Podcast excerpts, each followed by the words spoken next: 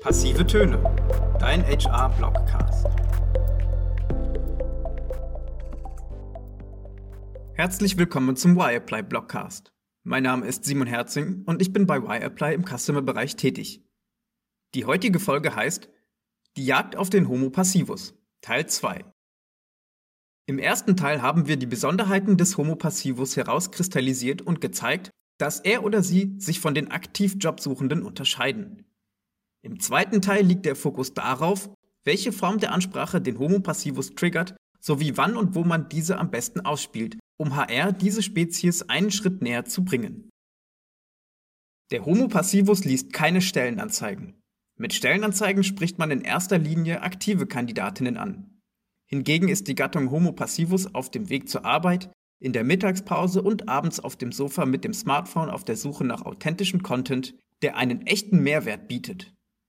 Je nach Berufsgruppe bewegt sich der Homo Passivus auf Instagram, TikTok, Twitter und Co. und konsumiert Content in verschiedenen Formen. Zum Beispiel wecken Text- und Bildnachrichten, aber auch Video- und Audiobeiträge von Vlogs oder Podcasts seine Aufmerksamkeit.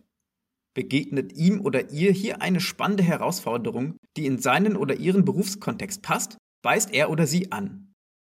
Aufgrund der intrinsischen Motivation sind passiv wechselwillige Kandidatinnen dazu bereit, sich auch in der Freizeit mit arbeitsrelevanten Themen zu beschäftigen.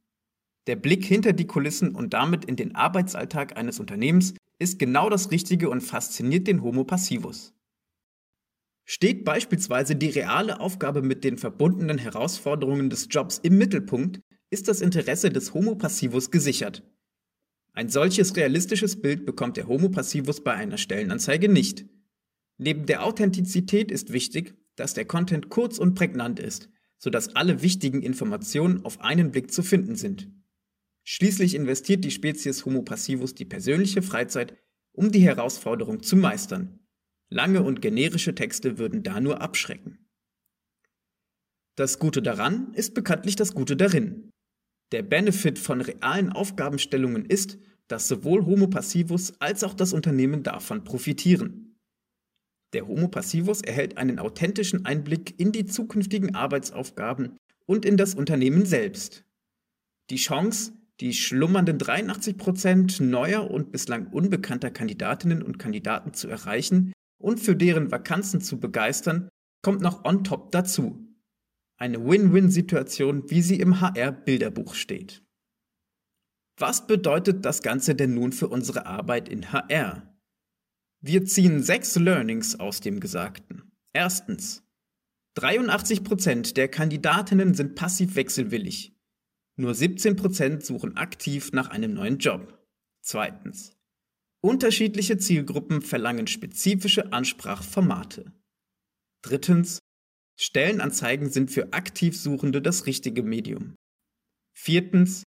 Passive Kandidatinnen konsumieren berufsspezifischen Content in ihrer Freizeit über die sozialen Medien.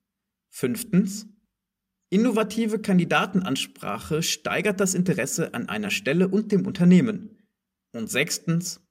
Passive Kandidatinnen wollen spannende Herausforderungen lesen. Das war's mit der aktuellen Y-Apply Blogcast Folge zum Thema Die Jagd auf den Homo Passivus, Teil 2.